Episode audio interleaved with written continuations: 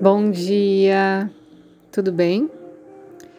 Hoje a gente vai falar, vai iniciar falando de uma planta chamada patranga. Popularmente, ela é conhecida como pau-brasil da Índia. é uma árvore com flores amarelas. Ela possui propriedades antibacteriana e anticoagulantes também produz um valioso corante vermelho chamado Brazilian, que é usado para tingir tecidos. Ela é nativa da Ásia. Urasa dessa planta é cachaia e ticta, então adstringente primeiro e penetrante, e também madura. Então, sempre quando a característica vem em primeiro lugar nos, nos livros clássicos da Índia, né? Significa que a quantidade maior que tem dessa propriedade na planta vem em primeiro lugar. Então, essa ordem também é muito importante. Então, quando a gente fala cachaia ticta madura, a maior qualidade do sabor dela, a maior característica é a adstringente. Tem um pouco de penetrância e bem menos de doce. O vipaca dela, que é o efeito pós-digestivo, é diferente do rasa. É catu, que é picante. Guna é eruksha, que é seco. O virya, que é a potência, é shita, que é frio.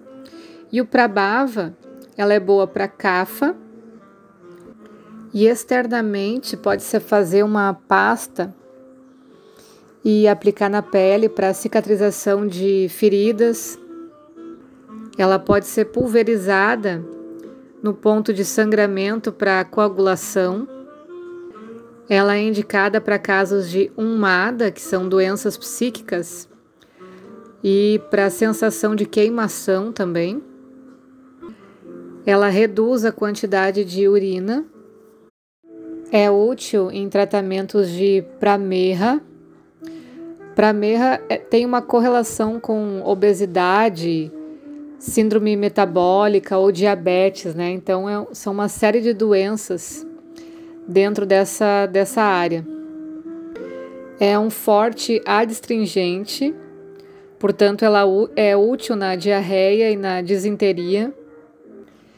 É indicado também para corrimento vaginal e menorreia.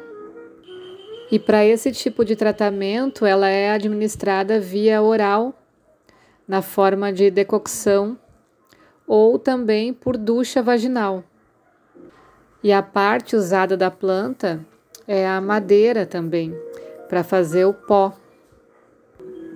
Depois a gente tem a Aracta niriasa, que é uma palmeira nativa da Tailândia ela produz uma resina vermelha conhecida como sangue de dragão e as sementes, que são umas bolinhas, né? São colhidas para a produção de contas nas orações budistas, para fazer os japamalas. Urasa dessa planta é cachaia, vipaka é catu, guna Lagu então é leve e seco. O Virya é chita. Prabhava é boa para cafa e pita. Ela é muito útil para tratamentos de sangramento, como distúrbios hemorrágicos, menorragia, hemoptise, que é a tosse com sangue, né? E também pode ser usado para tratamento de diarreia e disenteria, principalmente se tiver sangue. Depois a gente tem a priango, que a gente já falou algumas vezes, é uma planta nativa da Índia. O fruto é comestível, mas as sementes são venenosas. E usa-se as folhas em decocção para fazer os medicamentos. Urasa dessa planta é ticta e cachaia então, penetrante, adstringente e madura, que é doce. Vipaca é Katu. Os gunas é Guru e Ruksha, então é pesado e seco. O Virya é Shita e Prabhava é Tridosha, é boa para todos os doshas, especialmente para condições de Vata Pitta.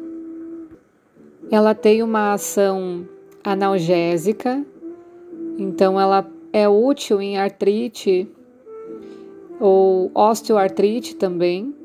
É útil na sudorese excessiva, mau cheiro, sensação de queimação, envenenamento, sede, pramerra, que são essas doenças de síndromes metabólicas, febre, vômito, sangramento e diarreia com sangue. A parte usada dessa planta são as flores.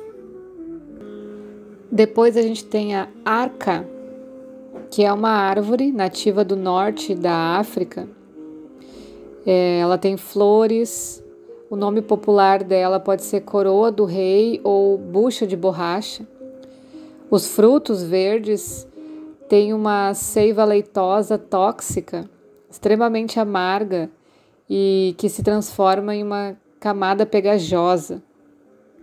Urasa dessa planta é catu e ticta, picante e penetrante. Qualidades lagu, ruksha e tikshna, ou seja, leve, seco e penetrante. O virya é ushna, que é quente, e o vipaka é katu. Ela é usada no tratamento de asma o seu rasma, né, a sua essa meleca, ela é preparada com método de queima anaeróbica. E aí faz os tratamentos para problemas de asma. Esse látex é emético e purgativo. Depois a gente tem uma característica, uma planta chamada Camélia teifera, que é planta de chá. Ela é nativa da Índia, mas agora é cultivada principalmente nas áreas montanhosas da Índia. Então ela tem dois tipos: verdes, que rapidamente se seca e queima, e é um estimulante mais poderoso por causa da sua grande volatilidade. E a segunda variedade é preta, que fermenta durante algumas horas depois de de estar seca e queimada. Então é o chá verde ou o chá preto. Então a diferença é que o chá verde ele é rapidamente se seca e queima. Enquanto o chá preto ele é fermentado durante algumas horas, depois se seca e se queima. Então, isso é importante para saber as propriedades de, de cada um, né? Então, essa planta de chá possui um óleo volátil que é encontrado nas suas folhas. E outras informações importantes é que tem alguma, alguns outros constituintes, além desse óleo volátil, que é o ácido tânico ácido gálico, teína, que é semelhante à cafeína, e alguns outros. Mas esses eu quis falar porque eles vão ser importantes para a gente entender as características das reações quando a gente toma esse tipo de chá, né? Então, em quantidade moderada, ele estimula e esclarece as faculdades mentais para facilitar um melhor trabalho. No entanto, pode ser altamente estimulante para algumas pessoas, enquanto para outras pode causar depressão e desânimo. Então, olha que interessante isso. Algumas que tomam chá preto ou chá verde reagem bem e outras têm um efeito negativo. Ele é utilizado para fazer loção adstringente, gargarejo ou aplicação em úlceras para facilitar a cicatrização, é diurético, auxilia na redução de resíduos metabólicos como ureia no corpo, né, ácido úrico, ácidos carbônicos e o excesso de líquidos de água, aumenta a assimilação de aminoácidos e carboidratos, é estimulante para os nervos e útil na dor de cabeça, neuralgia e depressão, fadiga nervosa também. Mas o seu uso em excesso, ele pode afetar o coração,